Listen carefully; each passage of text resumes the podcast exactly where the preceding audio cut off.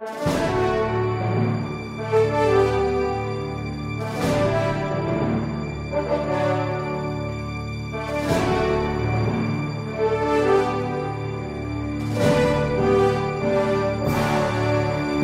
Católica de hoje gostaríamos de responder ao Robson Teodoro, que faz uma pergunta que lhe fez um amigo que é ateu. Ele diz assim: Veja, se Deus é onisciente e é onipotente, e se Ele quer a salvação de todo mundo, por que, é que existem pagãos e ateus que nasceram pagãos e nasceram ateus? Pois bem, veja, aqui a pergunta é um falso problema. Nós temos que entender o seguinte: se Deus é onipotente, se Deus sabe tudo, se Deus pode tudo, por que é que Ele então já não nos deu a evidência, a clareza da Sua existência, de tal forma que nós não tivéssemos que viver aqui nesse mundo às apalpadelas e não tivéssemos aqui que buscá-lo continuamente? Por que é que Deus não se impõe enquanto verdade? Por uma razão muito simples.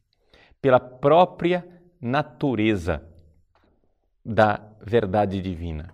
Ou seja, Deus, ele é uma verdade tal que uma vez que você o vir face a face, quando você vir Deus face a face, você não será capaz de resistir. Entende? É como vamos fazer aqui uma comparação indevida. Mas é como algo extremamente sedutor, não é? Você imagine um alcoólatra ou um dependente químico, uma pessoa que está fisicamente dependente daquela droga. Você apresenta para ele a droga, coloca-lhe ao alcance da mão, aquela pessoa não resiste, ela não tem liberdade suficiente, ela não tem força suficiente para dizer não. Pois bem, se Deus se apresentasse a nós, face a face, nós não poderíamos escolher Deus livremente, não poderíamos dizer quero ou não quero. Nós seríamos seduzidos por esta verdade, seríamos atraídos a ela de tal forma que a nossa liberdade cessaria. Mas aqui vem o problema. Deus, na sua infinita bondade, quer filhos que amem livremente. Então, isso faz parte da natureza do amor da criatura. Veja, Deus pode tudo, mas tem uma coisa que Deus não pode. Ele não pode obrigar você a amá-lo. Porque no dia em que ele usar a sua onipotência para forçar você a amá-lo, isso não é amor. Porque o amor, por definição, precisa ser livre. O amor, ou ele é livre, ou ele não é amor. E por isso Deus, na sua bondade, se esconde de nós. Por isso, Deus, na sua bondade, não mostra o seu rosto. Para que, atraídos por Ele de forma indireta, nós possamos livremente buscá-lo, livremente amá-lo e livremente servi-lo. Depois que nós gerarmos em nós esse amor livre, então ele se mostrará a nós. E uma vez que ele revela o seu rosto, nós viveremos a alegria plena de ter este Deus que nós amamos face a face diante de nós. Mas atenção, que nós amamos quando? Nesta vida. Porque o nosso amor eterno por Deus dependerá da liberdade que foi exercida enquanto nós ainda não o víamos face a face. É por isso que esta vida é muito séria. É por isso que precisamos levar esta vida a sério. E é por isso que precisamos buscá-lo e servi-lo. Pois bem, o seu amigo Robson quer saber por que é que existem pessoas ateias. Existem pessoas ateias porque existe a liberdade. As pessoas são livres.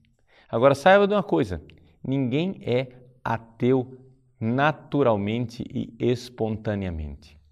Ou seja, Deus, quando nos criou, nos criou voltados para Ele, nos criou com um coração inquieto, como diz Santo Agostinho, que não repousa enquanto não repousar em Deus. Portanto, a tendência natural do ser humano é a fé. Santo Tomás de Aquino nos recorda com muita clareza que a incredulidade, ou seja, a falta de fé, é algo absolutamente contrário à natureza humana. É algo que destrói o ser humano. Ou seja, ninguém é ateu e feliz, tranquilo, realizado. Isso não existe. O ateu, ele é necessariamente uma posição contrária à natureza. Para você ser ateu e continuar sendo ateu, você precisa de um esforço. O ateísmo não é um estado natural. O ateísmo não é um estado de inércia. Se você for inerte, você será ateu. Não, absolutamente não. Se você continuar na sua inércia, você pode ser idólatra, pode ser pagão, pode ser uma pessoa que tem um Deus falso.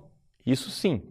Nós cristãos precisamos lutar e combater, aniquilar os deuses falsos para abraçarmos ao Deus verdadeiro. Mas o homem, na sua espontaneidade, terá um Deus, falso ou verdadeiro. O ateísmo é uma posição extremamente incômoda, extremamente antinatural, extremamente contrária àquilo que espontaneamente o ser humano seria. É por isso que o futuro da humanidade jamais será o ateísmo. Hoje que o cristianismo é perseguido, Hoje que nós vemos tantas forças contrárias à religião de nosso Senhor Jesus Cristo, o que é que nós devemos temer?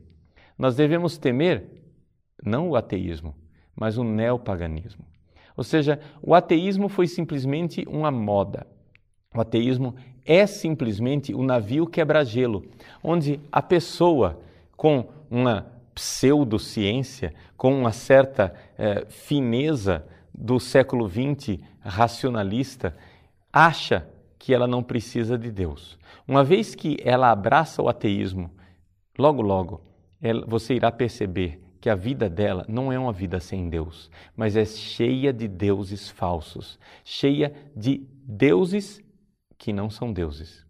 Pode ser que ela não dê o nome de Deus para aquelas realidades, mas ela certamente serve àquelas realidades que para ela são divinas. Então, meu querido Robson, veja, o ateísmo ele não é um futuro para a humanidade. O que nós devemos temer e lutar é contra a idolatria. Na verdade, a escolha que está diante dos nossos olhos é ter um Deus verdadeiro ou ter um Deus falso. A maior parte dos ateus do século XIX e XX tiveram um Deus falso. Não foram ateus, mas caíram na idolatria de Adão e de Eva, quando a serpente disse: Sereis como deuses. Também eles quiseram ser deuses.